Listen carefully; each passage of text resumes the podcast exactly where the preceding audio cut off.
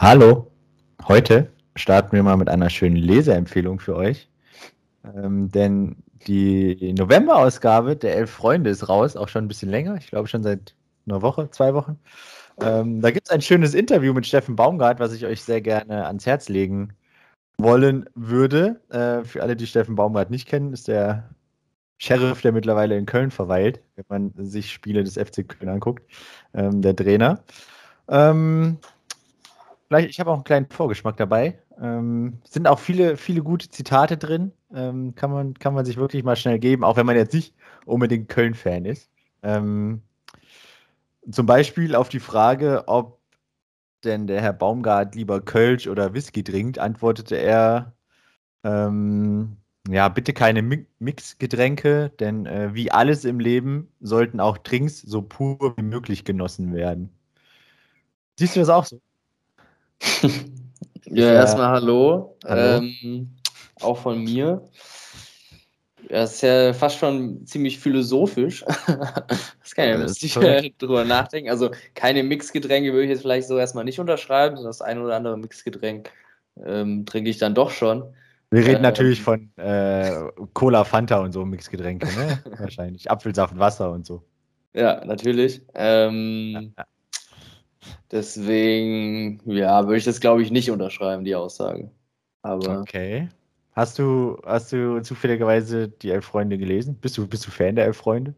Ja, tatsächlich hatte ich mit denen noch nicht so richtig viel Kontakt, um ehrlich zu sein. Also, okay. äh, ist das immer nur eine Printausgabe oder gibt es das auch irgendwie online? Oder da muss ich jetzt leider auch gestehen, dass ich nicht so der Elf-Freunde-Experte so. bin. Aber ich habe es auf jeden Fall in der Printausgabe gefunden. Okay, okay. Ja, ja wahrscheinlich würde heutzutage kann man das bestimmt auch irgendwie online theoretisch denke, abonnieren wahrscheinlich. Ich, ich denke auch. Und okay. vielleicht noch als kleinen Nachschub, denn die, die Leseempfehlung gibt es nicht aus einfach nur Spaß an der Freude, sondern es gibt einen Grund dazu, weil wir müssen noch was anderes vermelden. Und dafür bist du zuständig, glaube ich. Achso, ja. Ähm, Guckt er mich an wie ein Auto. Ich muss ja, jetzt ja, äh, ja, ja, wir hatten ja groß angekündigt, dass wir Ende letzter Woche ein Interview mit Alex Chapi führen werden ähm, über seine ja, Fähigkeiten in der virtuellen Bundesliga, der virtuellen Welt bei FIFA. Leider muss das Interview ausfallen aus diversen Gründen und wir wissen auch äh, noch nicht, wann wir es führen können oder wann wir es führen werden. Das ist erstmal quasi verschoben und ja, wir würden euch dann auf dem Laufenden halten, sobald es da irgendwas Neues zu vermelden gibt. Aber der Plan ist schon, dass wir das ähm, in naher Zukunft schon noch über die Bühne bringen.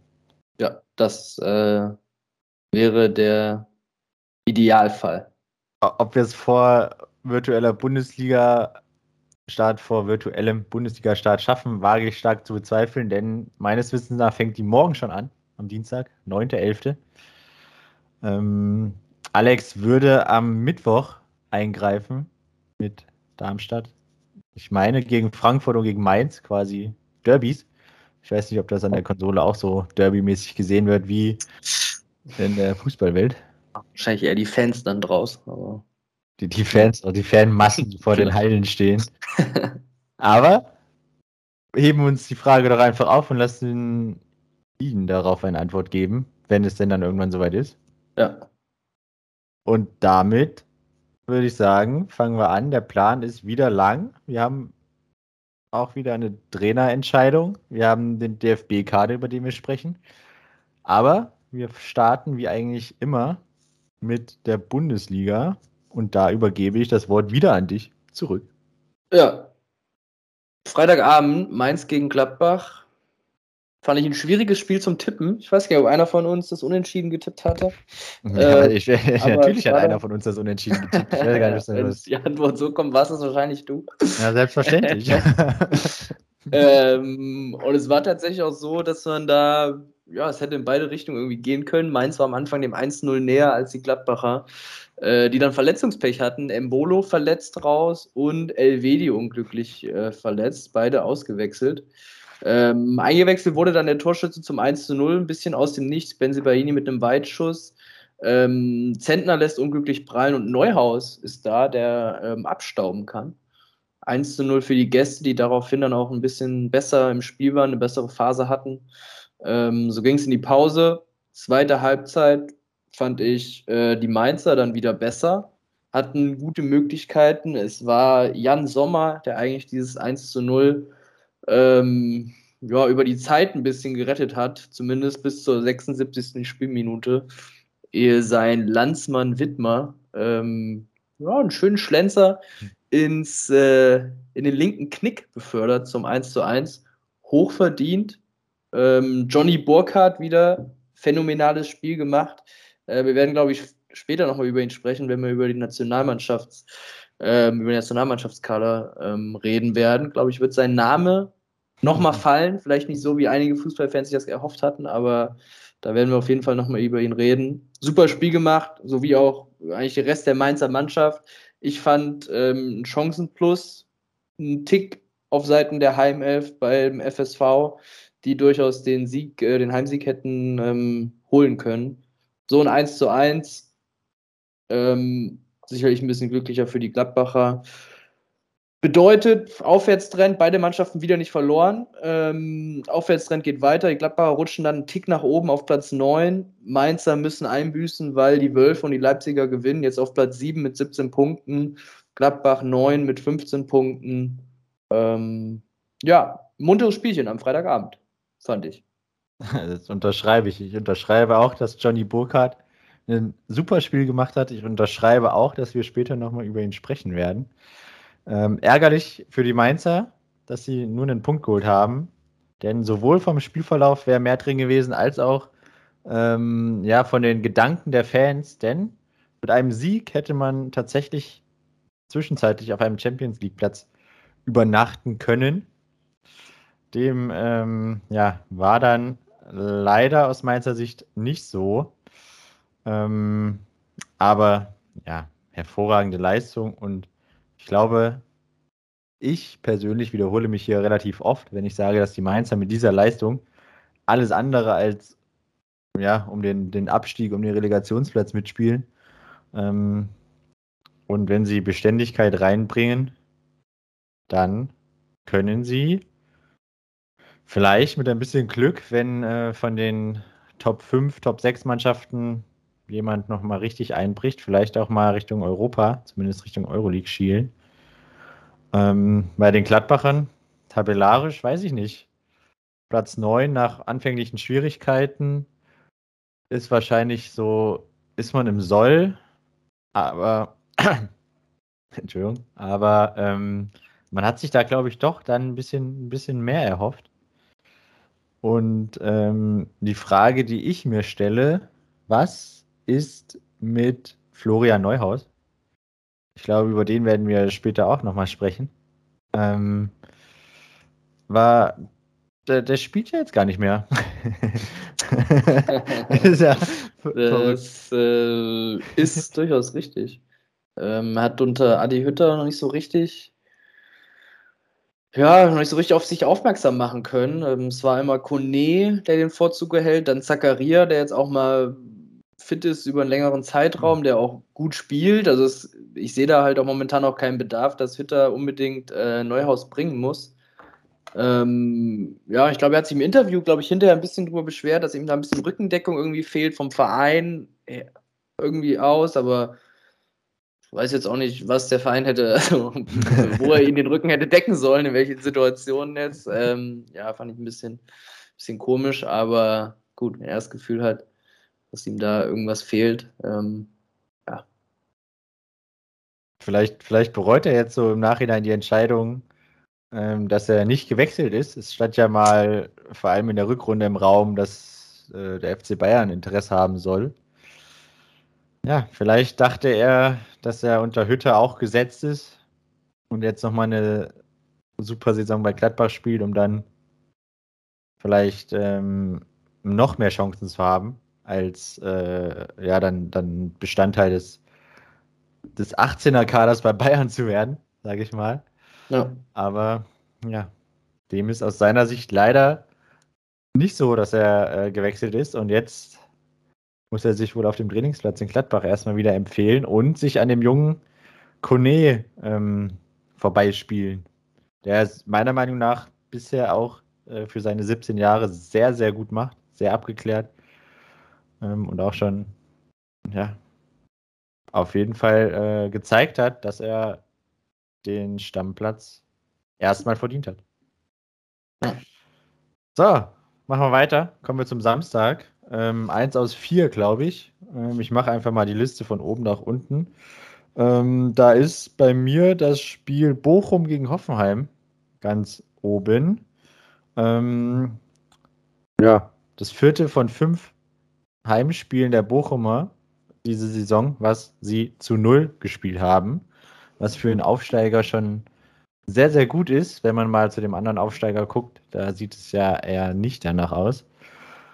Ähm, ja, über die erste Halbzeit können wir eigentlich äh, den Mantel des Schweigens legen. Nicht viel passiert, wenig klare Chancen, wenig Highlights. Deshalb würde ich gerne in die zweite Halbzeit springen. Da gab es dann sowohl auf der einen Seite war es, glaube ich, Florian Grillitsch, als auch auf der Bochumer Seite, beziehungsweise auf der Hoffenheimer Seite war es dann ähm, Löwen, der einen, einen Freistoß aus 18, 19 Metern ähm, ziemlich zügig aufs Tor bringt, den Baumann aber dann äh, parieren konnte.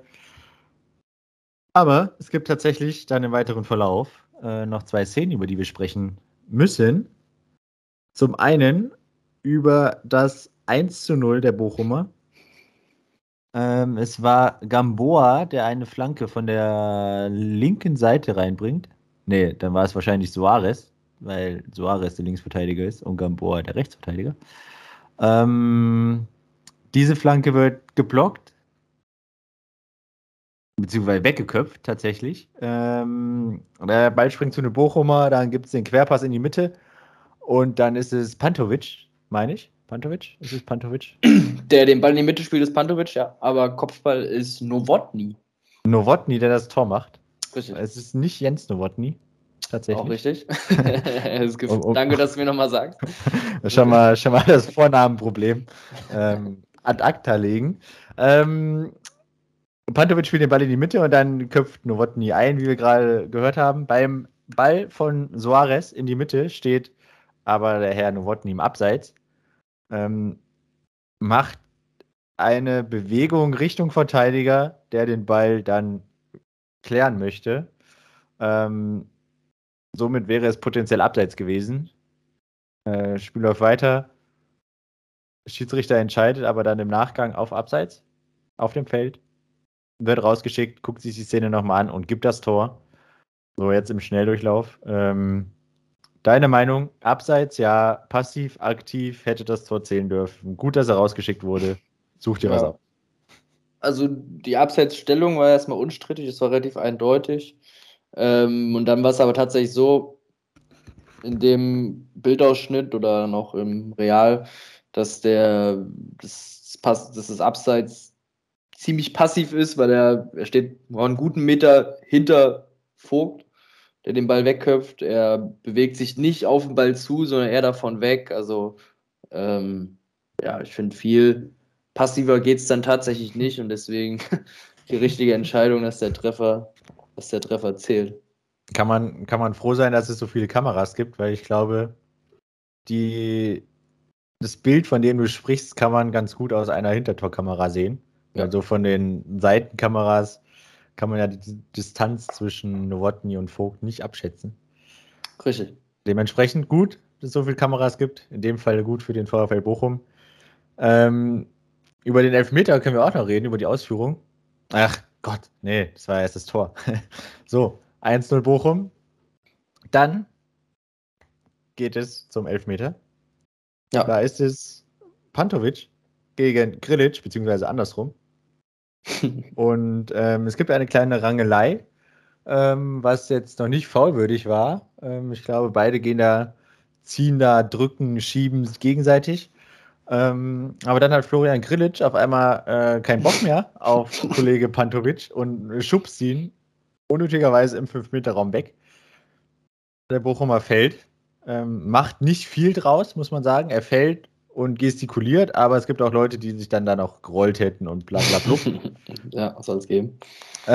ich, keine Andeutung an irgendwie. ähm, Schiedsrichter Frank Willenburg zögert keine Sekunde und gibt den Elfmeter für Bochum. Ähm, was sagst du dazu? Korrekt? Nicht korrekt? Dumm? Alles. Ja, Grillitsch völlig unnötig. Ich glaube, ein paar Minuten vorher hat er auch so eine gleiche, so eine kleine Ringeinheit, wo er ein bisschen Glück hat, dass es den Elfer vielleicht nicht gibt. Ähm, und da ist, der Ball ist woanders. Ähm, ich weiß auch gar nicht, was ihn da so doll gestört hat an Pantovic. ähm, weiß nicht, aber er stößt ihn komplett um, total unnötig. Ähm, und im Strafraum, dann gibt es elf Meter. Ähm, was ich vielleicht noch unnötiger fand, ist, dass der, der, Tor, der Torschütze, sage ich schon, der Elfmeterschütze äh, Riemann ist. Weil er, äh, ich habe mir das Interview angehört von ähm, Reis, dem Trainer der Bochumer, weil anscheinend die Fans ihn lautstark gefordert haben.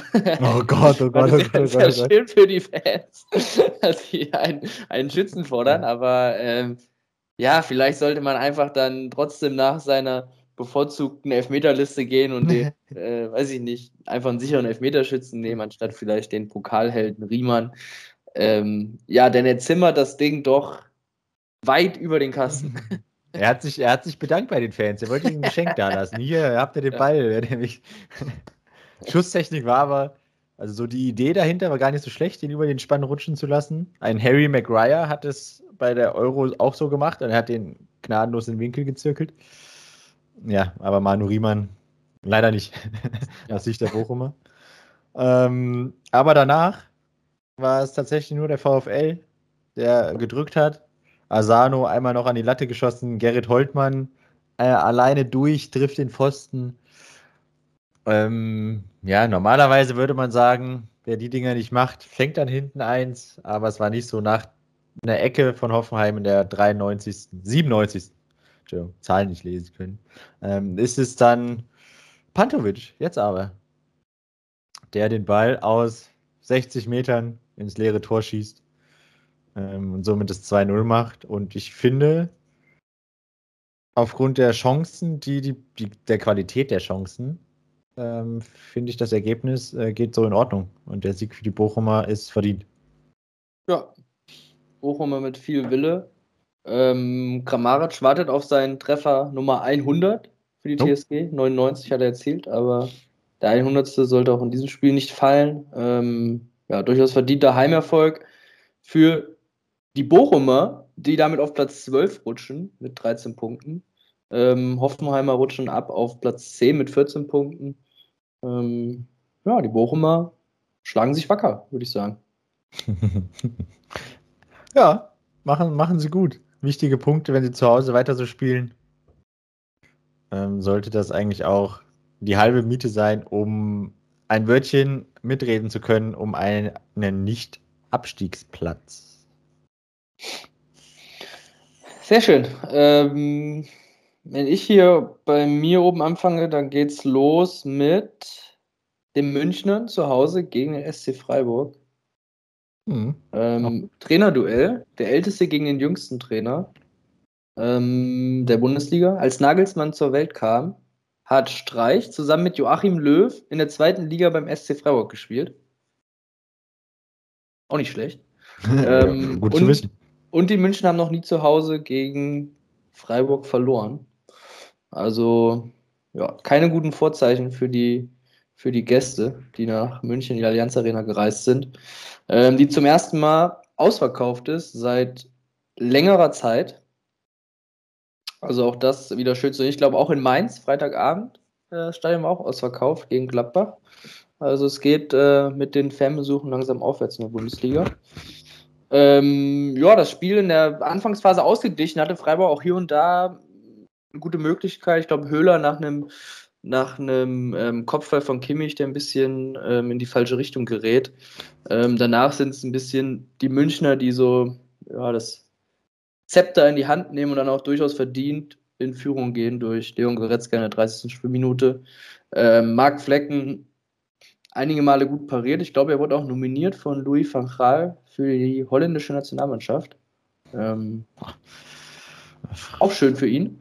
Ähm, hat auch hier eine gute Leistung gezeigt in München. Ähm, zweite Halbzeit ging ähnlich weiter. Die Münchner dominant ähm, hatten die Chancen 2 zu 0 in der 75. Spielminute durch Robert Lewandowski. Und danach weiß nicht, die München ein bisschen nachlässig geworden, die Freiburger ein bisschen offensiver geworden, ein bisschen, ähm, ja, ein paar Offensivkräfte eingewechselt und äh, waren dann wieder stärker, kamen auch wirklich zu guten Möglichkeiten und dann durch äh, Haberer, der sich ein bisschen glücklich durchsetzt, das äh, 2 zu 1. Ähm, ja, der letzte Lucky Punch dann für die Freiburger fiel leider nicht.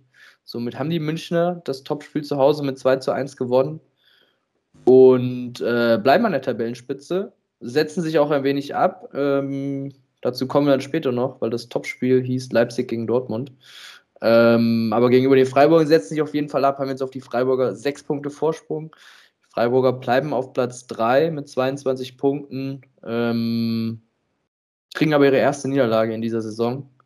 Ich denke aber, dass Christian Streich so mit der Leistung schon zufrieden sein wird. Ich fand gut die Anfangsphase wirklich gut der Freiburger, hinten raus auch wieder, aber in der Mitte so diese 50, 60 Minuten waren sie ein bisschen zu harmlos. Ähm, aber ich glaube, dass 2 zu 1 ein beachtliches Ergebnis ist und das sehen wir ein bisschen Glück, eventuell auch einen Unentschieden hätte holen können, aber an sich geht der Sieg für die Münchner schon in Ordnung, denke ich. Sehe ich auch so. Verdienter Sieg der Münchner. Freiburger Ticken zu wenig gemacht über die Dauer des Spiels. Ähm, wie du gesagt hast, dann, wenn du maximal 30 Minuten hast, wo du, wo du einigermaßen mithältst, ähm, ja, dann reicht das in München halt nicht um einen Punkt mitzunehmen. Schade für die Freiburger, wobei sie auch nicht schlecht gespielt haben. Ähm, aber erstmal Glückwunsch an die Münchner, denn sie sind in der Champions League ähm, unter der Woche weitergekommen. Vier Spiele, vier Siege. Stimmt. Se sechs Punkte vor Barca. Und ich weiß jetzt gar nicht, wie viele Punkte vor Benfica. Ich glaube auch sechs. Ähm, aber da der sind sogar vor Benfica jetzt. Ah, ja. okay. Also Platz 2 ist auf jeden Fall sicher. Wenn sie das Spiel gegen Barca nicht höher als mit vier Toren Unterschied verlieren, sind sie sogar sicher Erster in der Gruppe. Weil ich meine, dass direkt der direkte Vergleich zählt und das Hinspiel ging ja bekanntlichermaßen 3-0 für die Münchner aus. Ja. Von daher, Achtelfinale ist auf jeden Fall schon mal safe. Und ja, es ist nur Formsache, den Gruppensieg einzutüten, will ich meinen. Ja, zur Bundesliga, da läuft es jetzt auch. Nagelsmann wieder da. Was heißt, da läuft es jetzt auch? Da läuft es immer noch. Nagelsmann ist wieder zurück. Ähm, ja, neun Siege aus elf Spielen, ein Unentschieden, eine Niederlage. Kann man sich nicht beschweren. Gleiches gilt für Freiburg, sechs Siege. Platz drei mit 22 Punkten. Die Freiburger haben dann wahrscheinlich schon nach der Hinrunde das, das Etappenziel erreicht, was äh, so die 30, 32 Punkte Marke angeht, die ja in den letzten Jahren schon häufig dazu äh, gereicht hat, um nicht abzusteigen. Von daher ähm, kann man vielleicht auch äh, mal andere Maßstäbe im Breisgau anlegen und äh, man kann es durchziehen, sich für die Euroleague zu qualifizieren. Ich würde es auf jeden Fall Christian Streich gönnen. Jetzt mit neuem Stadion sollte man ja eigentlich auch keine Probleme haben, da irgendwelche Auflagen zu erfüllen. Von daher, Saison so weiterspielen dann. Oh, ja. Gerne. Apropos Christian Streich, ähm, er war im aktuellen Sportstudio, hm. dann am Samstagabend und wurde gefragt, was er denn im neuen Stadion jetzt besser findet als am alten. Seine Antwort war, er findet besser, dass jetzt mehr Zuschauer Platz finden. Ah, ähm, okay. den, das war das Einzige, was er, was er dazu sagen konnte. Also, also sehr traditionell. Ist, äh, ja, er meinte, es ist ein Prozess und natürlich ähm, hängen an dem alten Stadion sehr, sehr viele Erinnerungen und deswegen äh, wird das ein wenig dauern. Und außerdem wurde er gefragt, ob ähm, er sich in Zukunft vorstellen kann, in anderen Vereinen zu trainieren als in SC Freiburg. Er sagte, es ist nicht unmöglich, aber sehr schwer vorstellbar. Also. Beruhigt mich. wenn, wenn ich ehrlich bin, kann ich Christian Streich auch nirgendwo anders als Trainer sehen als in Freiburg. Das äh, ist richtig, ja.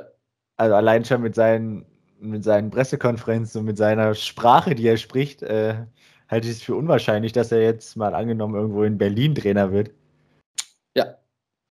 Ähm, ja. Die Moderatorin Katrin Müller-Hohenstein hat dann einen englischen Club ins Rennen geworfen, den er doch trainieren könne. Und äh, ja, das halte ich auch ein tatsächlich fast für unmöglich. Christian Streich in England da sehe ich ihn nun wirklich nicht, muss ich sagen. Aber da bin ich ehrlich, wenn das passiert, würde ich mir sogar die Pressekonferenz von ihm live angucken. Stimmt. Das also das würde ich mir dann tatsächlich geben, selbst wenn es nur in der vierten Liga ist. Ja. Das, ähm, ich meine, die deutschen Pressekonferenzen sind ja schon ein Fest und wenn Christian Streich dann ja. äh, auf Englisch redet, ich habe den, glaube ich, noch gar nicht Englisch sprechen hören. Ich, ich auch nicht. Braucht er ja auch nicht. Ne? Richtig, ne? ähm, ja, äh, ich versuche jetzt irgendwie eine Überleitung zu kriegen, aber die bekomme ich nicht. Ähm, ich nehme den Prozess, glaube ich. Der Prozess ist gar nicht so schlecht. Denn auch äh, der VfL Wolfsburg durchläuft einen Prozess, jetzt mit neuem Trainer, Florian Kofeld. Ähm, aber es ist, ich finde, es ist immer noch das alte Bild. Die Mannschaft steht defensiv gut. Nur diesmal fangen sie keine Gegentore. ähm, unter Marc van Bommel war es ja äh, des Öfteren so, dass sie ähm, ja, Gegentore gefangen haben, obwohl sie eigentlich defensiv gar nicht so schlecht standen. Ähm, offensiv ist es immer noch ja, nicht so, nicht so fulminant. Also Feuerwerk nach vorne brennen die Wölfe jetzt auch nicht unbedingt ab. Ähm, sie gewinnen 1-0 gegen Augsburg. Ähm, wenn man sich die Statistiken anguckt, 8 zu 10 Torschüsse. Äh, ja, aber das äh, habe ich jetzt auch nicht so gesehen. Also die Freiburg, die Freiburger, die Augsburger haben in der ersten Halbzeit, ja, in der 25. war es, glaube ich, dann den ersten Schuss aufs Tor gesetzt. Aber dann, dann war es das eigentlich auch schon gefühlt. Und bei Wolfsburg, ja, war es viel Ballbesitz, wenig klare Chancen, wenig Highlights.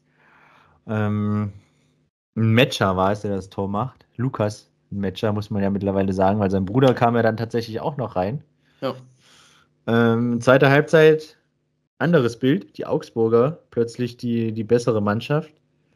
Ähm, haben sich auch ein paar Chancen rausgespielt. Sekiri war es, der ja eigentlich den Ball nur ins kurze Eck schieben muss, aber irgendwie den Ball dann doch zu zentral auf Castells schießt. Ähm, ja, unterm Strich, Weinziel hat alles getan. Sehr viel äh, offensiv gewechselt, Niederlechner reingebracht, den er dann tatsächlich auch leider wieder rausnehmen musste, weil er verletzt war, weil er sich verletzt hat. Ähm, Bono auf Seiten der Wölfe hat sich ebenfalls verletzt, musste auch auch den Platz frühzeitig verlassen. Ähm, unterm Strich geht es für mich in Ordnung, dass die Wölfe gewinnen.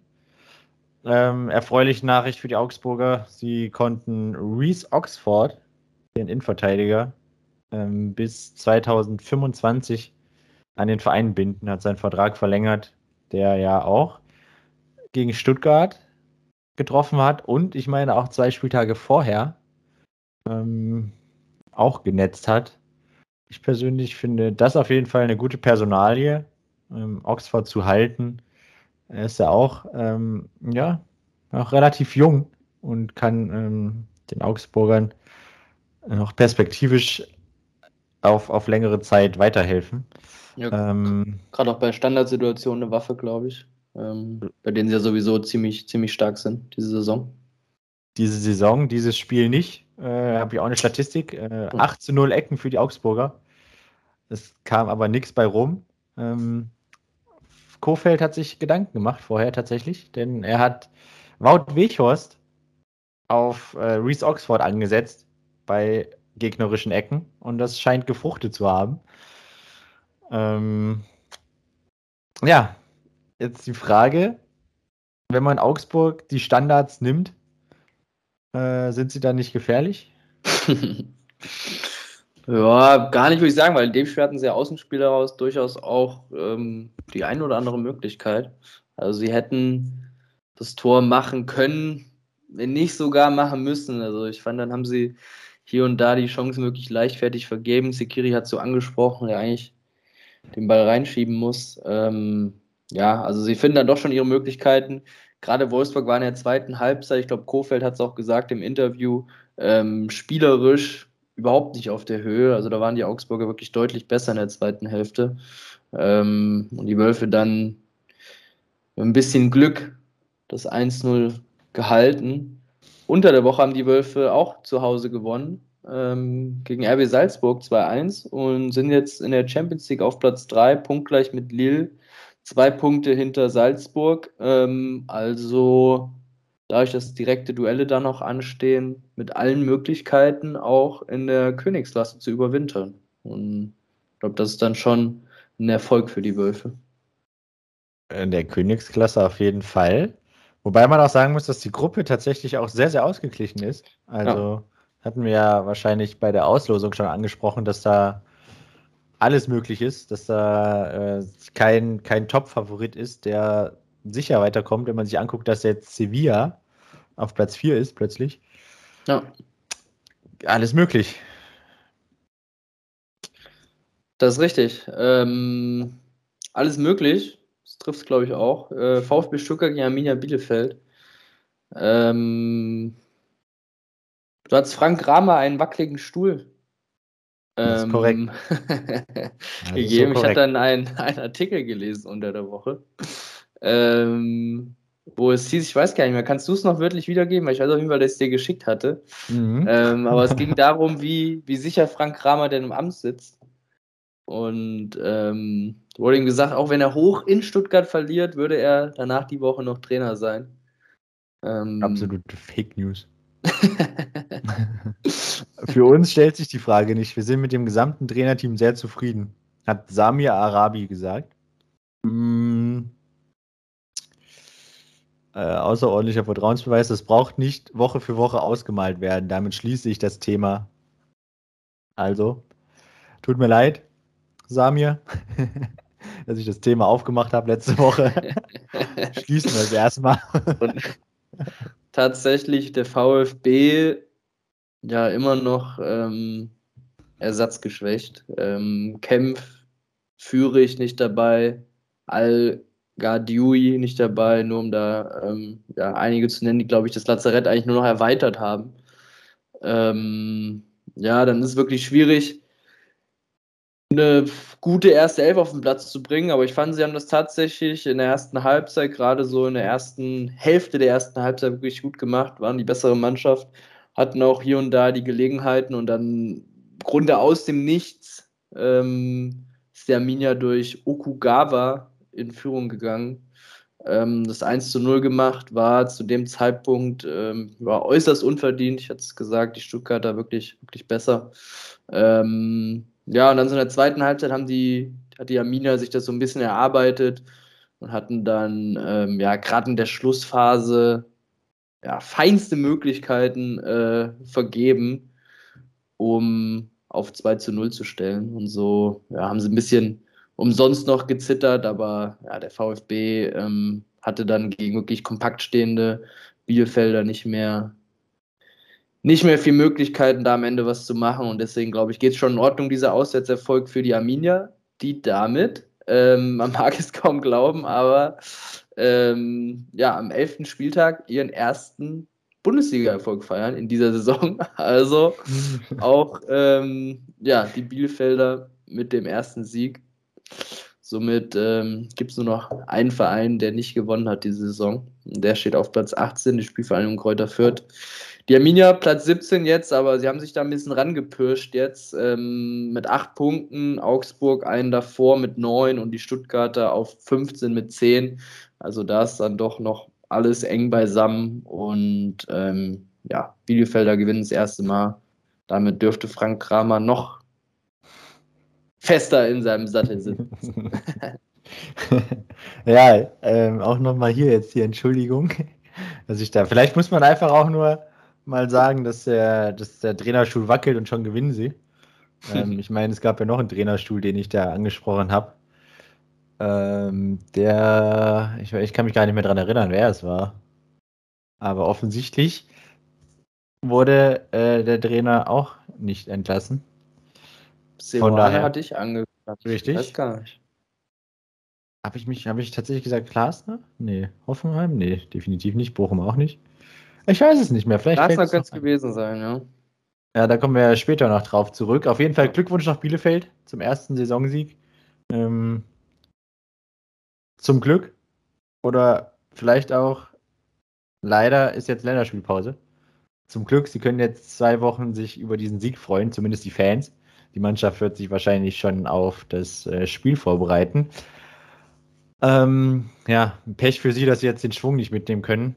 Mm, ja, mal schauen, was, was nach der Länderspielpause so, so geht. Vielleicht sollte man ähm, mal Torschusstraining machen, denn in der zweiten Halbzeit hat man zu genau agiert, dreimal tatsächlich Aluminium getroffen. Ähm, Andrade, Pieper und Serra waren es. Vielleicht das nächste Mal nicht ganz so genau zielen, äh, dann fällt es 2 oder 3-0 noch. Aber es ging ja nochmal gut, man braucht sich nicht beschweren. Glückwunsch nach Bielefeld. Und wenn ich auf die Zeit schaue, machen wir mal ein bisschen, bisschen Butter bei die Fische und kommen zum Spieler des Spieltags. Und ich würde sagen, ich fange damit an. Mhm. Äh, schade, dass wir einen Podcast machen. Wenn wir ein Video machen würden, wäre jetzt schon klar, wer mein Spieler des Spieltags ist. Ähm, Anthony Modest ist es natürlich. Äh, natürlich ist es auch übertrieben. Es gab, äh, ich hatte äh, noch zwei andere auf dem Zettel. Es ist Modest geworden, weil er ja zwei Tore gemacht hat für die Kölner, den Punkt gerettet hat. Viel gearbeitet, viel gelaufen, viel geackert, äh, was man ja von, von Stürmern nicht so häufig sieht. Ähm, und ja, allein schon wegen, wegen einer Szene nach dem 2-2 ist er für mich Spieler des Spieltags. Da komme ich dann aber später nochmal drauf zu. ähm, ja, ich habe den genau den gleichen Namen hier stehen. Äh, ah, du hast gesagt, er hat zwei Tore gemacht. Ähm, sich ein kleines Scharmützel noch mit Lute geliefert, was ich dann äh, nicht so gut fand. Er hat sich, äh, Lute wollte die Mauer stellen, er hat sich quasi in sein Sichtfeld gestellt, sodass Lute äh, ja, seine Spieler nicht sehen kann und somit auch seine Mauer nicht stellen kann. Gab es ein kleines, äh, ja, bei die gelbe Karte kassiert dann, nachdem sie kurz aneinander geraten waren. Aber ansonsten, ja, den besonderen Jubel hast du schon angesprochen, kommen wir gleich drauf zu sprechen. Ähm, aber er ist auch äh, mein Spieler des Spieltags. Ein Wort noch schnell. Ähm, und er war halt auch von Anfang an unter Strom. Ich glaube, es hat 20 Sekunden gedauert, da wurde er das erste Mal gefault. Und dann ähm, weist er den Schiedsrichter doch sehr lautstark darauf hin, dass äh, er doch bitte darauf achten soll, dass der Ellenbogen da nicht irgendwie an den Kopf oder wo auch immer er hingegangen ist, hingehört. Also Anthony Modest schon nach 20 Sekunden auf Betriebstemperatur. Kommen wir zum Topspiel. Da hat äh, Leipzig Dortmund empfangen und die Betriebstemperatur hatte definitiv Christopher Nkunku und auch die gesamte Leipziger Mannschaft. Denn ähm, für mich waren sie über die 90 Minuten die bessere Mannschaft. Ich würde sogar fast sagen, die klar bessere Mannschaft, die mehr Torschüsse hatten, bessere Torschüsse ähm, dabei hatten, mehr offensiv gezeigt haben ähm, und natürlich auch mit Christopher Nkunku ähm, den besten Mann auf dem Platz in ihren Reihen hatten. Äh, den kann man gefühlt immer und überall anspielen, egal in welcher Höhe. Er kann den Ball annehmen, er kann da was mit was anfangen. Ähm, einmal eine Szene exemplarisch schnell dafür. Ähm, es ist im 16er gegen drei, vier Dortmunder, packt zweimal den Sidan-Trick aus, um den Ball dann an den Pfosten zu schießen. Ähm, ärgerlich für ihn, Glück für die Dortmunder. Ähm, die Leipziger gewinnen 2-1 die Dortmunder können sich eigentlich bei Gregor Kobel bedanken, dass es nur 2-1 ausgegangen ist. Der, der Schlussmann ein super Spiel gemacht. Ähm, ja, sonst war es eigentlich bei den Dortmundern tatsächlich das gewohnte Bild, was wir schon so oft gesehen haben, dass sie viele einfache Fehler im Aufbau hatten, viele unnötige Fehlpässe, die die Leipziger dann immer wieder ja, genutzt haben, um sich Chancen rauszuspielen offensiv haben die Dortmunder tatsächlich lange nicht, nicht stattgefunden. Also man muss jetzt da immer so die Angst haben, dass wenn man einmal wegschaut, man da was, was richtig Wildes verpasst. Aber ich fand so auf, in der, vor allem in der ersten Halbzeit war es so, dass die Dortmunder ja nicht den nötigen Druck auf die Defensive der, der Leipziger gesetzt haben, um äh, ein Tor zu schießen. Ja, ähm, äußerst harmlos, der BVB. Ähm, brutal effizient, also ich glaube mit dem ersten Schuss direkt dann das Tor erzielt. Ähm, Meunier, der für mich jetzt nicht wirklich als Feinfuß gilt, aber äh, mit einem äußerst feinen Pass auf Marco Reus. Ich wusste nicht, dass sowas in ihn steckt. ähm, tatsächlich. Aber ansonsten der BVB wirklich äh, mit einer schwachen Leistung. Beide Mannschaften unter der Woche, aber ähm, gespielt in der Champions League. Leipzig hat ein gutes Spiel gemacht zu Hause gegen Paris. Hätten 2 zu 0 eigentlich in Führung gehen müssen. Ähm, leider Elfmeter verschossen. Am Ende dann 2 zu 2 nach einem späten Ausgleichstreffer der Leipziger. War mehr drin gewesen. Allerdings auch da, was sich jetzt, fand ich, auch durch die letzten Spiele zieht. Ähm, sie können, glaube ich, mit dem Bielefelder mal ein bisschen Torschusstraining machen. äh, sie lassen zu viele Chancen liegen, meiner Meinung nach. Sie spielen nicht schlecht, ähm, aber sie müssen für das, was sie vorne kreieren, ähm, einfach mehr Tore machen. Und die Borussia aus Dortmund ähm, auch mit einem guten Spiel zu Hause gegen Ajax, ähm, Wiedergutmachung nach dem Hinspiel in Amsterdam, was dann nicht so glücklich verlief. Ähm, haben aber dann eine rote Karte kassiert, Hummels. Ähm, ja, war nicht ganz so verdient, äh, fand ich. Ähm, auch die meisten Experten sahen das so. Allerdings, der Schiri hat exklusivere Meinung. Äh, deswegen waren sie lange in Unterzahl und haben dann letztendlich mit 3 zu 1 ähm, dann doch etwas unglücklich verloren zu Hause. Ähm, und jetzt dann eben in Leipzig die Niederlage, die durchaus auch höher hätte ausfallen können, fand ich. Um jetzt die ganzen negativen Wellen, die wir hier über die Dortmunder verbreiten, mal äh, ein bisschen zu stoppen. Äh, dann Axel Sagadou ist wieder fit und ist zurück, wurde eingewechselt ja, man kann jetzt nicht so viel sagen, weil er hat jetzt nicht allzu lange gespielt. Ähm, aber immerhin positiv für die Dortmunder, dass er wieder zurück ist. Ähm, war ja auch für mich äh, ein, eine wichtige, äh, ja, eine tragende Rolle hat er gespielt in der Rückrunde. Ähm, ja, ich bin gespannt, ob sie jetzt dann durch ihn äh, defensiv ein bisschen mehr Stabilität reinbringen und ja, dann vielleicht auch mal das ein oder andere Gegentor weniger kassieren. Ja. Ähm, ja, vier Punkte jetzt auf die Bayern. Da war der Patzer der Dortmunder. Wenn wir jetzt das direkte Duell, was ja noch ansteht, glaube ich, Bayern-Dortmund, müsste ja noch. Müsste, noch ja, Ende November, glaube ich, irgendwann müsste es soweit sein. Oder Anfang, ja, doch. Müsste bald sein. Da, da sind die Dortmunder ja dann schon unter Zugzwang. Ne? Wenn die das Spiel verlieren, sind es jetzt schon sieben Punkte. Sind es jetzt schon, sind es dann schon sieben Punkte? Hm. Ich bin gespannt. Ja. Ähm, es bahnt sich an, was die letzten Saisons schon immer so gelaufen ist, dass die Menschen da vorne wegmarschieren und ähm, keiner so richtig da ist, der sie, der sie stoppen kann.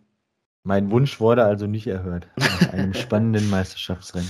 Naja. Vorerst noch nicht, nein. Mal abwarten. Kommen wir zum Sonntag. Korrekt.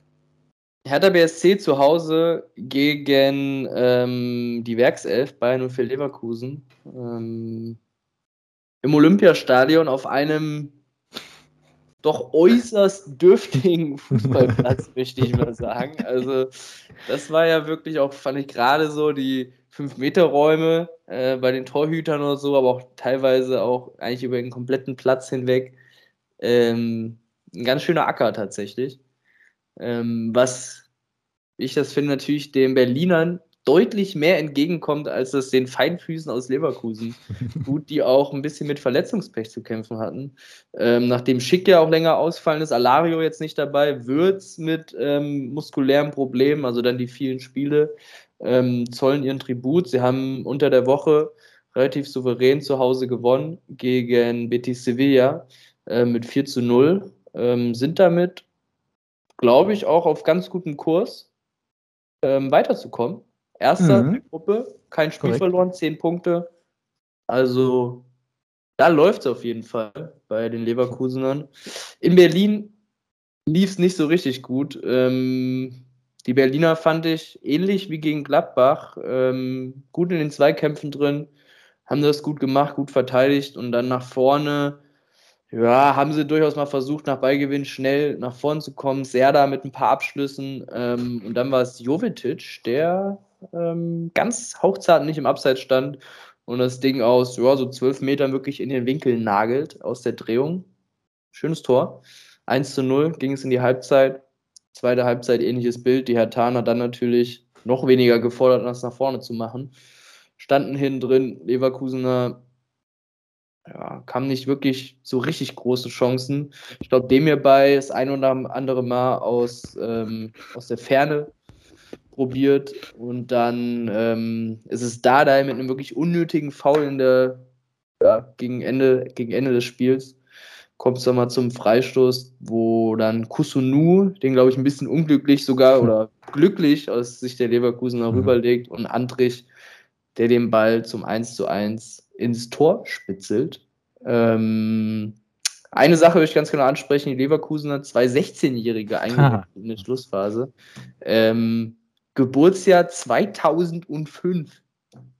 Das ist krass, oder? Also. Ja, ich, ich habe eben gerade schon überlegt, was ich da jetzt so zu sagen. Da sind wir in die zweite Klasse gekommen. ja. Das hin? Ja. Das ist, ja, ich glaube, das kommt hin. Iker Bravo und Sidan Serdemir heißen die beiden. Die beiden Bubis, kann man ja fast sagen. 16 Jahre. Ähm, zweit- und drittjüngste Spieler der Bundesliga-Geschichte. Jünger als Nurin Shahin, aber älter als Mukoko. Ja, der ja quasi zwei Tage nach seinem 16. Geburtstag gespielt hat, hatten wir schon mal angesprochen, dass dieser Rekord, glaube ich, sehr schwierig zu brechen Ja, tatsächlich sogar ein Tag. Oder ein Tag sogar, genau. 16, 16 Jahre, ein Tag war er alt, als er gespielt hat. Ja, zum Spiel hast du eigentlich alles erzählt. Ähm, sehr, sehr schlechter Platz. Also. das war, also ich glaube, wir hätten uns da wohl gefühlt, wenn wir unser ganzes Leben lang auf keinen anderen Plätzen gespielt hätten, haben. Aber ja, die Leverkusener, denen kam es nicht so entgegen, dass man da äh, auf so einem ramponierten Acker spielen musste. Ähm, ja. Grund dafür, jetzt habe ich die perfekte Überleitung, war das Conference League-Spiel der Unioner, des eigentlichen Stadtrivalens der Hertha, äh, denn die haben am Donnerstag gegen Fernord Rotterdam im Olympiastadion spielen müssen, aus ihrer Sicht. Ähm, bei sehr, sehr widrigen Bedingungen, Starkregen und stürmischen Böen. Dementsprechend äh, hat der Platz einiges abgekriegt. Man verlor das Spiel mit 2 zu 1. Ähm, man ist auf Platz 4 in der Gruppe. Man hat drei Punkte Rückstand auf Platz 2, was jetzt erstmal gar nicht so dramatisch klingt, würde ich sagen, dafür, dass man noch nicht allzu viele Punkte geholt hat in der Conference League. Ähm, ja, es ging für die Berliner nach Köln am Sonntag Frühabend. Man hat 2-2 äh, gespielt, Tore der Kölner beides mal modest. Auf der anderen Seite waren es Riasson und Brömel, die äh, zwischenzeitlich tatsächlich für die Führung der Berliner gesorgt haben. Ähm, zum Spiel kann man sagen, das war das, das 1-0 der Kölner von Anthony Modest in der siebten Minute war sowohl das früheste Tor des FC diese Saison und äh, auch das früheste Gegentor der Berliner in dieser Saison. Äh, siebte Minute, da ist noch ein bisschen Spielraum eigentlich, also zumindest für die Kölner, dass sie vielleicht irgendwann mal schaffen, noch früher zu treffen. Ähm, was haben wir hier noch? Der FC kann nicht zu Null spielen. Bisher diese Saison tatsächlich noch gar nicht zu Null gespielt. Ähm, und vorne ist es dann tatsächlich immer wieder Anthony Modest. Die letzten sechs Tore gehen auf sein Konto. Ähm, ja, wie man hört, das Spiel war jetzt nicht ganz so der Reißer, fand ich. Also, so die Anfangsphase war okay, war gut, hin und her äh, ordentlich was drin, aber dann waren auch Phasen dabei, wo man sich dachte, ja, äh, ist war schön und gut, was die da machen, aber hochinteressant ist es jetzt nicht. ähm, die Schlussphase war dann wieder sehr, sehr, sehr, sehr spannend und interessant. Ähm, ja, also von daher würde ich gerne über die von uns schon angesprochene Szene sprechen, nach dem 2-2, als Anthony Modest in der 86. Minute noch einen Sprint rausholt wo ich eigentlich gedacht hätte, äh, den, den zieht er nicht mehr, aber da sprintet er zur Bank und herzt einen Betreuer. Ich habe leider nicht rausgefunden, wer es war, den er da geherzt hat. Weiß ich auch nicht. Ähm, aber auf jeden Fall stand dann der von mir schon angesprochene Sheriff, der Steffen Baumgart, auch äh, in der Nähe. Ähm, der hat dann natürlich auch eine Umarmung bekommen. Und Anthony Modest, spontan wie er ist, hat dann eben mal schnell die, die Kappe von Baumgart genommen, aufgezogen und ja, man könnte sagen, Steffen Baumgart mal schön angetanzt. Der, ähm, aber wie er so drauf ist, äh, fand das jetzt äußerlich erstmal nicht ganz so lustig und hat da gleich schon wieder ein bisschen rumdiskutiert, wer da jetzt denn wo sich hinstellen soll. Ähm, aber für die Fans war es eine schöne Szene. Also ich muss sagen, ich hatte, ich hatte sehr, sehr großen Spaß dabei, als er, als er sich da vorgestellt hat vor Baumgart und ihn da ja, gut angetanzt hat. ja, also Modest scheint Spaß zu haben unter, unter Baumgart. Ähm, hinter dem Interview ähm, ja, war der Trainer ein bisschen sauer, weil nach natürlich dem 2 zu 2 ähm, war natürlich noch ein bisschen zu spielen und ähm, eventuell hätte man ja auch einen Siegtreffer machen können oder die Unioner ihrerseits den Siegtreffer. Ähm, und es waren natürlich auch feinste Chancen. Ich glaube, äh, Vogelsammer auf Seiten der, der Berliner kurz vor Schluss, wo Horn rettet. Dann ist, glaube ich, Keins für die Kölner, der ja. völlig freistehend am zweiten Pfosten das Ding ja. einschieben kann. Also es hätte da irgendwie in beide Richtungen noch, noch kippen können. Und ähm, ja, 2 zu 2. Ich glaube, so die Tore oder. Be be be bevor du auf die äh, Tabelle dann noch so zu sprechen kommst, ja. äh, dann würde ich gerne noch mal zu dem Interview von Baumgart kommen, äh, der sich ja dann auch kritisch gegenüber der Fans geäußert hat, die ja doch äh, zur Halbzeit den einen oder anderen Pfiff gepfiffen, ja. Ja, doch. Ja, hat man ja, krass, doch ne? gehört. Glaubt man gar nicht. ähm, da ging es dann auch darum, dass ähm, ich glaube, es war Bezug nehmend auf das Tor des 2-1 der Berliner, als Chichos im Aufbauspiel den Fehlpass spielt. Ähm, dementsprechend hat sich Steffen Baumgart hingestellt und hat gesagt, er fordert von allen, wenn wir einen gemeinsamen Weg gehen wollen, dann sollen auch alle mitziehen. Und damit meint er nicht nur die vereinsinternen Arbeitnehmer des FC Köln, sondern auch die Fans. Ähm, denn was will man machen? Wenn man den Ball lang pölt, freut sich keiner auf der Tribüne, ähm, ist vielleicht potenziell auch eher ähm, ja, ein Five-Konzert im Argen.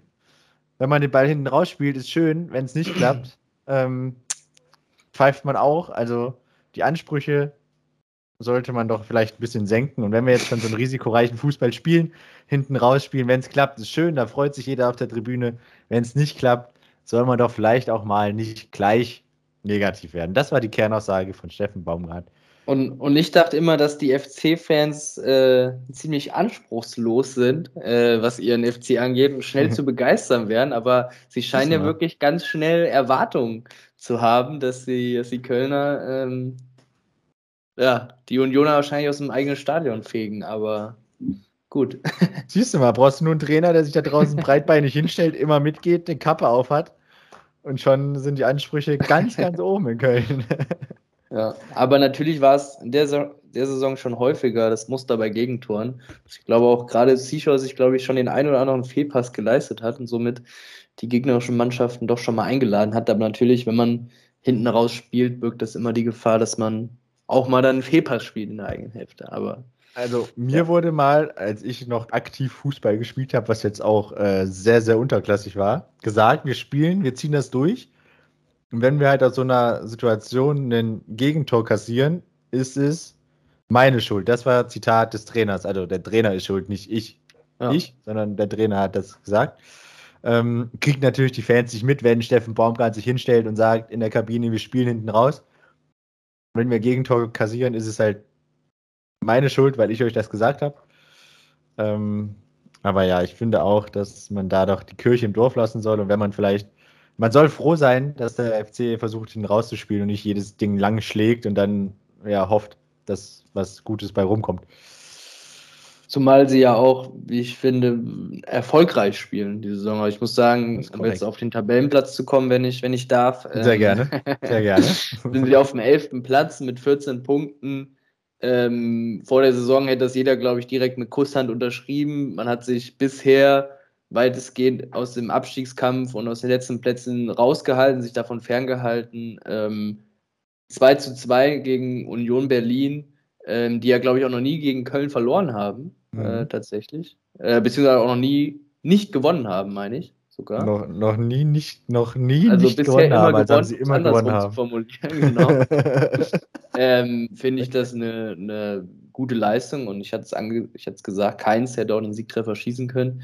Dann liegen sich die Kölner alle in den Armen und sind mit 17 Punkten vielleicht sogar oben an den internationalen Plätzen dran und dann wird er wahrscheinlich nächste Woche wieder gepfiffen, wenn sie 1-0 hinten liegen.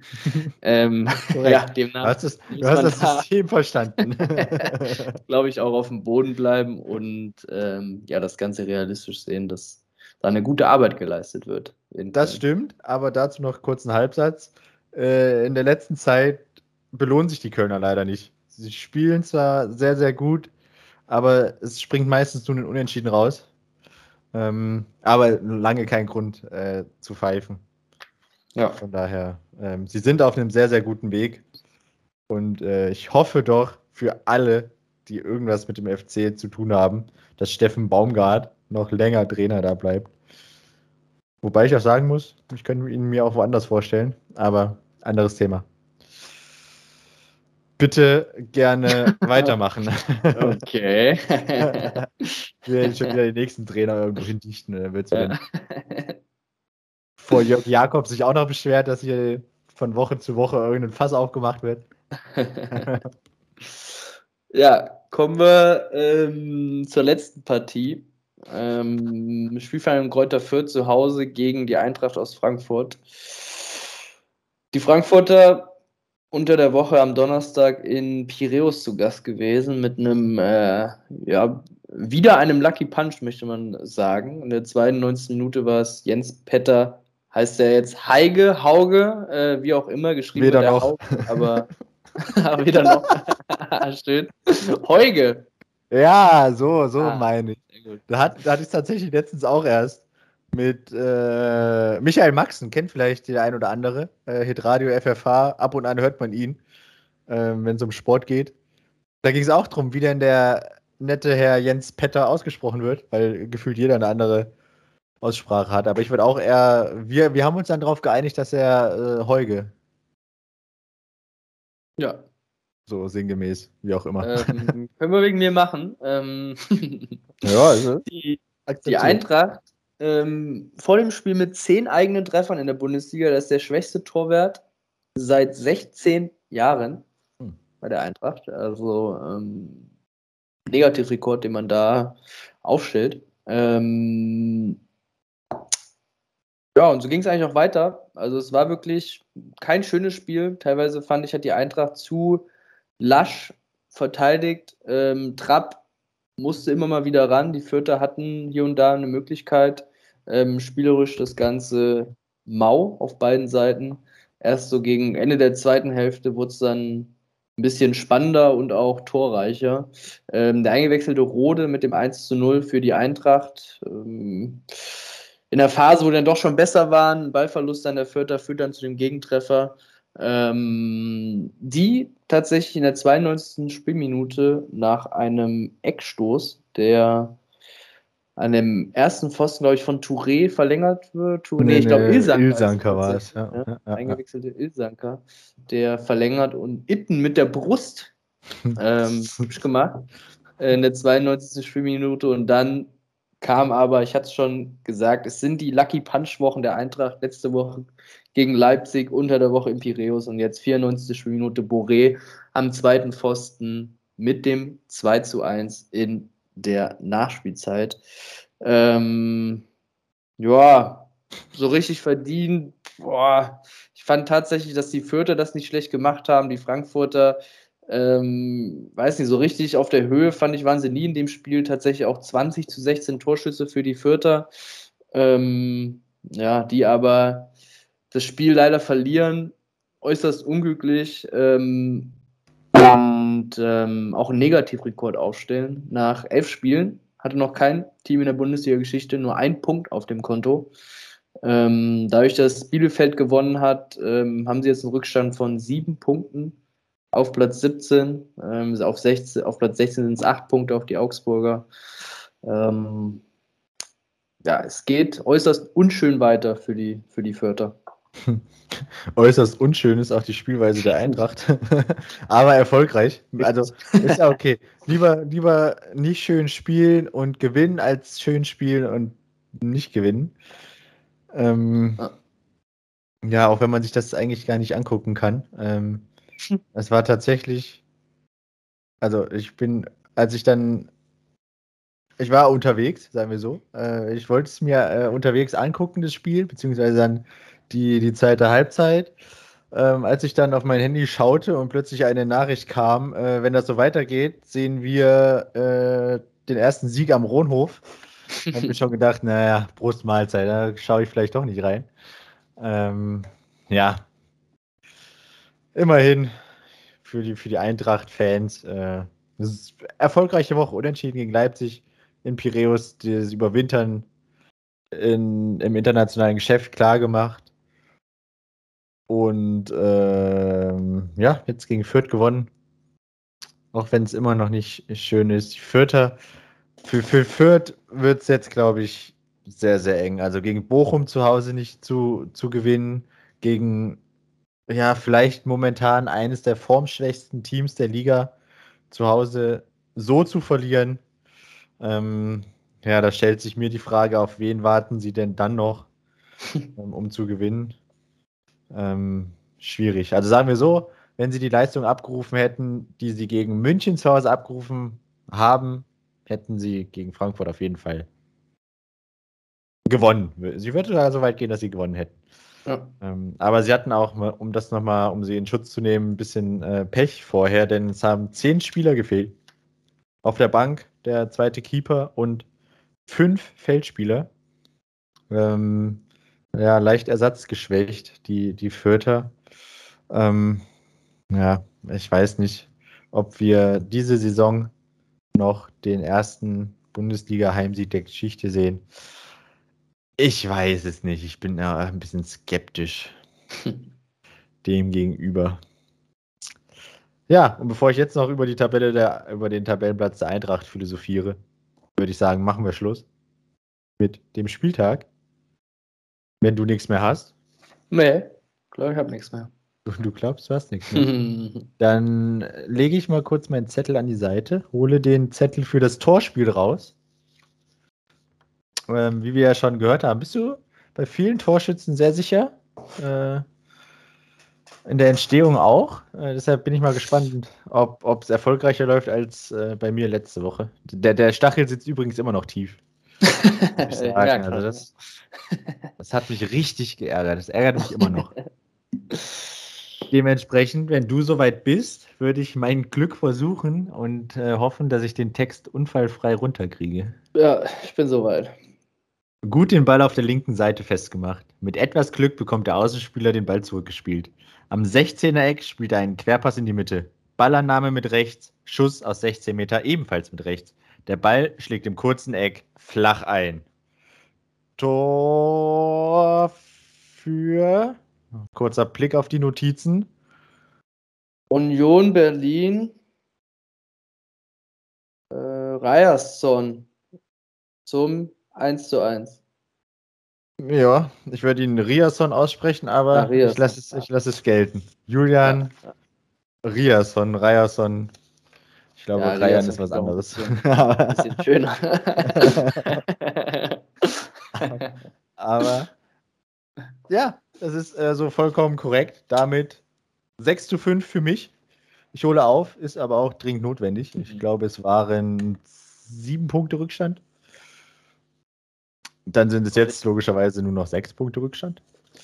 Ähm, wenn ich das mal kurz so im Kopf überschlagen, ja, richtig überschlage. Ähm, haken wir das auch ab. Ist ja jetzt auch nicht meine Kernkompetenz offensichtlich. Ähm, und kommen zu einem neuen Trainer im europäischen Spitzenfußball? Fragezeichen. ja. ich bin gespannt. Ähm, Xavi ist back quasi.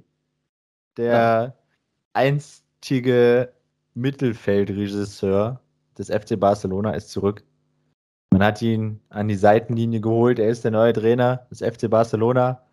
Ähm, bevor wir zu den Zahlen und allem drum und dran kommen, wie findest du das? Meinst du, er reißt was? Ja, schon gut. Also ich, als Spieler war er natürlich ja unfassbar. Ähm, als Trainer, ich glaube, er war bisher nur in Saudi-Arabien unterwegs und da ähm, weiß ich nicht, wie erfolgreich er war, tatsächlich. Also, kurze, kann ich. Kurze, kurze Zwischenfrage. Saudi-Arabien oder Katar? Ach so, oder? Ah. Ich meine. Katar, mein, ja, Katar, ja, doch, doch, Katar, Katar.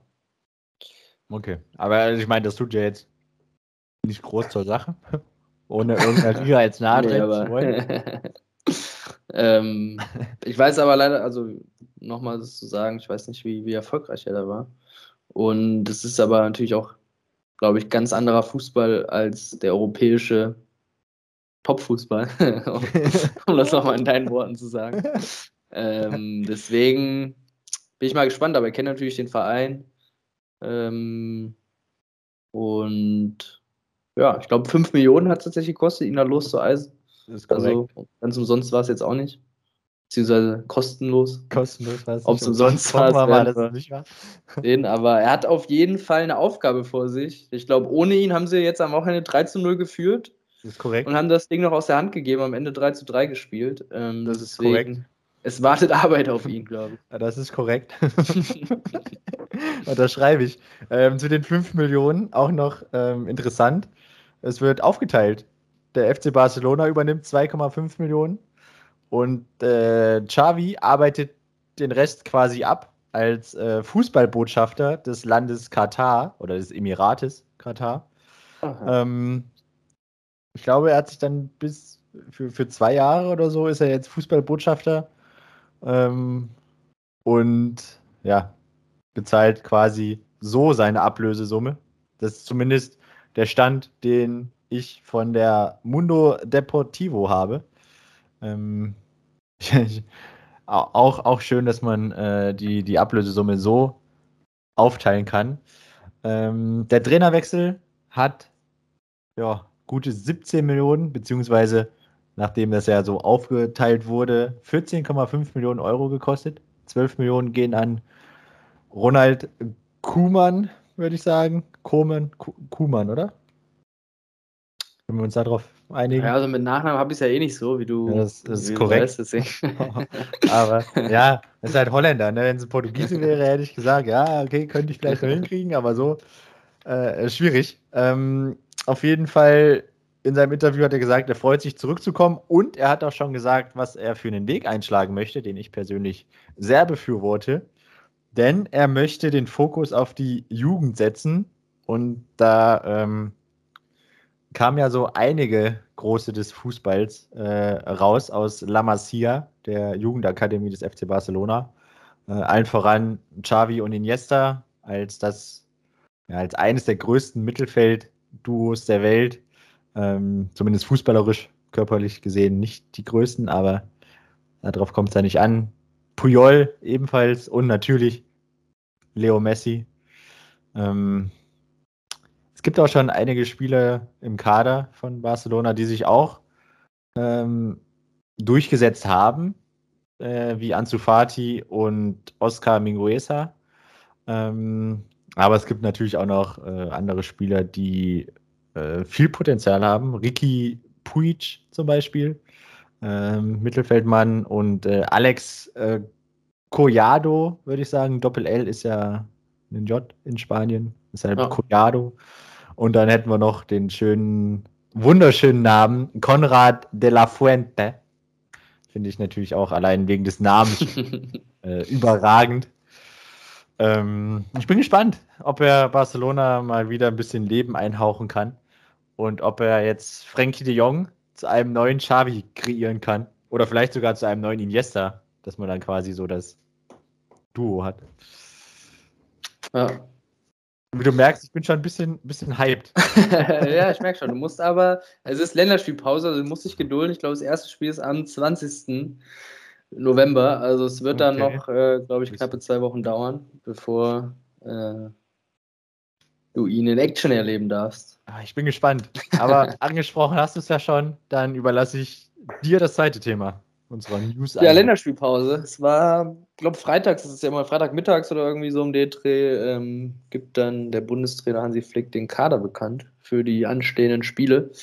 Ähm, wir hatten ja ein bisschen Johnny Burkhardt da reingeredet in die Nummer, aber ähm, ja, er ist leider nicht dabei, obwohl er wirklich ähm, in den letzten Wochen herausragende Leistung gezeigt hat. Ich muss auch, wenn ich überlege, okay, welche andere deutsche Stürmer, ist ja, ich würde ihn als Stürmer sehen, mhm. ähm, hat solche Leistungen gezeigt. Ähm, fällt mir richtig, keiner so richtig schwierig. ein. Also, ja, schwierig. Sehe ich auch so. da wird schwierig. Lukas Metscher, natürlich eine perfekte Woche gehabt. Ähm, der ist dabei.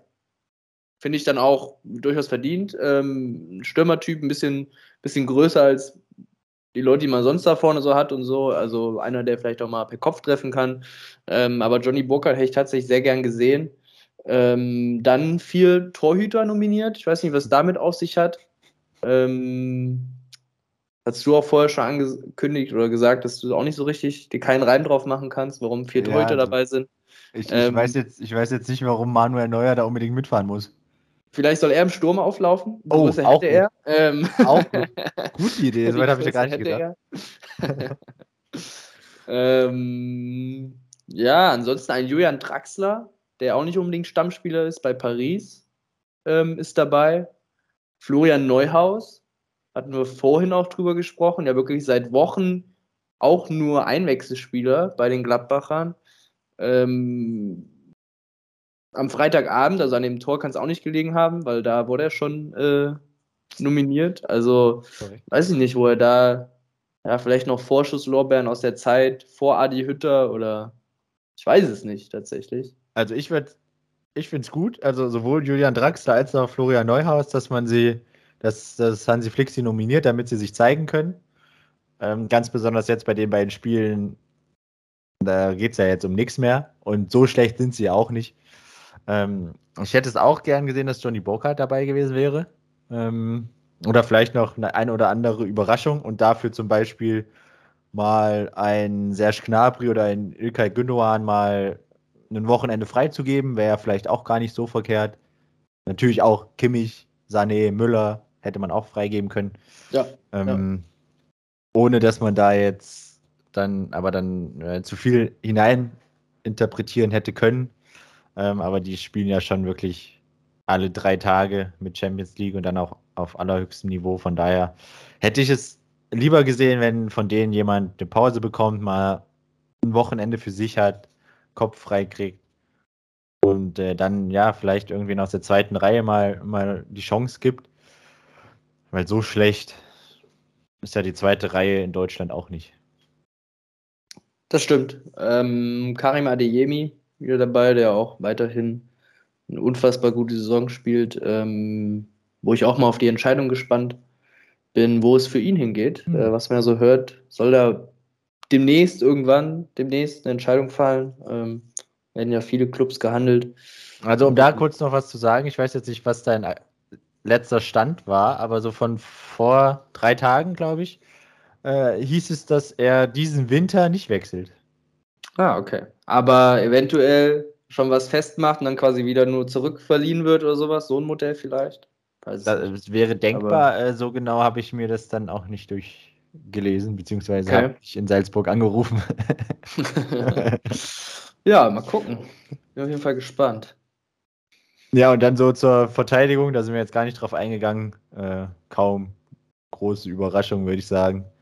Ja, ein Christian Günther wieder dabei vom SC Freiburg. Ähm, ja, ansonsten Jonas Hofmann, der wahrscheinlich wieder hinten rechts auflaufen wird. Ähm, ja, Nico Stotterbeck dabei, Antonio Rüdiger, der jetzt schon fast eine feste Größe auch geworden ist, glaube ich, und auch gut drauf ist momentan. Mats Hummels nicht dabei? Mats Hummels nicht dabei, ja. Vielleicht kriegt er die angesprochene Pause. Auch, also. Ja. Ich meine, ich, von da, also mit der Abwehr bin ich eigentlich so zufrieden. Klar, Hummels wenn es jetzt äh, um wichtigere Spiele geht, würde ich da noch, noch ähm, ja, als den Spieler ansehen, der mir da fehlt in der Auflistung. Ähm, aber in Betracht der Tatsache, dass es ja wirklich ähm, eigentlich zwei Testspiele mit äh, ja, Pflichtspielcharakter sind, ähm, ist es auch okay, dass Mats Hummels seine Pause bekommt. Ja, sehr schön. Hammer's. Wir haben nichts zu tippen. Ne? Wir haben Diese, nichts zu tippen. Es gibt, ist leider wieder eine Woche ohne Bundesliga. Ähm, denn es ist äh, ja Länderspielpause, die Spiele gegen Liechtenstein am 11.11. .11. Hey. Und äh, drei Tage später dann gegen Armenien und damit somit auch das letzte Länderspiel für dieses Jahr in Erivan. Ähm, ja, wer kennt's nicht? Hauptstadt ähm, von Armenien. Kennt man. Auf jeden Fall. Ähm, das, das, das, Spiel gegen Liechtenstein ist in Wolfsburg, ist das richtig? Genau. Okay. Und ja. vor dem Spiel wird äh, Joachim Löw verabschiedet. Uh. Okay. Also, ja, ich weiß gar nicht, ob es dazu dann noch irgendwie vorher ein kleines Spiel gibt von, weiß ich nicht, irgendwelchen Oldies gegen kleine Kiddies oder so, ich weiß es nicht, ähm, aber. Ja. Aber dann, dann, dann hätte man das Spiel doch auch eigentlich in Freiburg machen können, oder? Hätte was gehabt, ja. Im Dreisamstadion, was ja, glaube ich, so noch steht. So, äh, da, boah, das wäre, ich glaube, ich glaube, wir sollten mal einen Antrag bei der DFL stellen. beim DFB stellen, DFL hat ja da nichts. Ich glaube, bis der durch ist, äh, ist Weihnachten auch vorbei. Das stimmt. ja, ähm, ja, dann freuen wir uns auf die ja, Länderspiele. Ich weiß nicht so richtig. Jetzt bald, wo, wo auch nichts mehr, wo es auch um nichts mehr geht, weiß nicht, ob wir uns darauf freuen. Ich glaube, wir freuen uns tatsächlich auf knapp zwei Wochen, wenn es weitergeht, wenn Xavi seinen ersten Auftritt hat, wenn die Bundesliga wieder spielt. Ähm, ja, da freuen wir uns ein bisschen mehr drauf. Und ja, würde sagen, bis nächste Woche dann trotzdem, wenn wir über die Länderspiele reden, wenn wir dann die Bundesliga wieder tippen, vielleicht gibt es das eine oder andere Thema. Ähm, vielleicht ja, passiert was mit Joachim Löw bei seiner Verabschiedung, dann werden wir drüber sprechen. Bis dahin, macht's gut. Tschüss.